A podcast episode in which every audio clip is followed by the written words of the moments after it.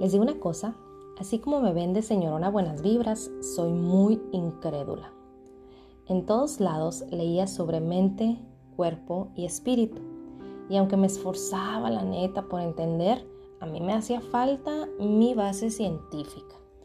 Así fue como descubrí que mente, cuerpo y espíritu tienen nombres menos bonitos en el campo de la psicología y se les conoce como aspecto físico, psicológico y social.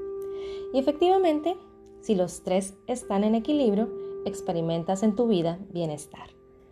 El bienestar es la apreciación personal en la que valoras los diferentes aspectos que consideras importantes en tu vida. O sea, qué tan bien te encuentras ahorita. Estoy segura que al hacerte esta pregunta, tú empezarás a analizar todo, desde lo material, tus relaciones, la salud, dónde vives, tu trabajo, todo. El bienestar tiene que ver con la satisfacción que tienes al analizar todos esos aspectos. Como te darás cuenta, pues no todo depende de ti, sino también del medio en el que vives.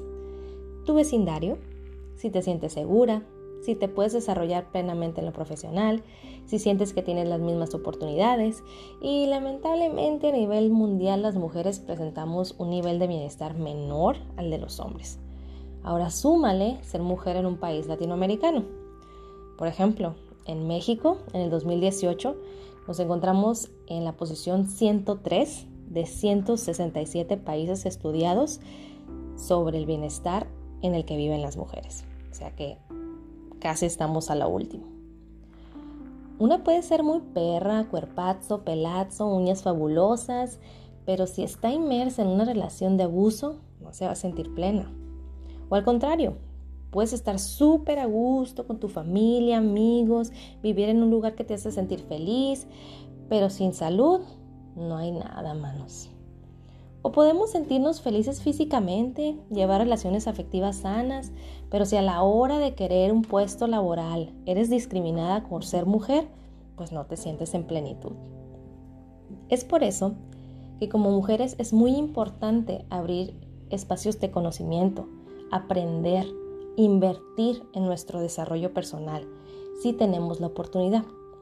Porque si la tenemos, es la manera en que podemos ser la pieza que genere los cambios hacia el bienestar de todas. Empezar a reconocer que hay muchas cosas por hacer para lograr nuestro bienestar y que podemos ser parte de ese logro con pequeñas acciones, desde trabajar en nosotras mismas, hablar del tema con amigas, mamá, alzar la voz ante inconformidades y de construir todas esas ideas que nos han metido una sociedad sin equidad, no solo es algo positivo para ti, sino para todas.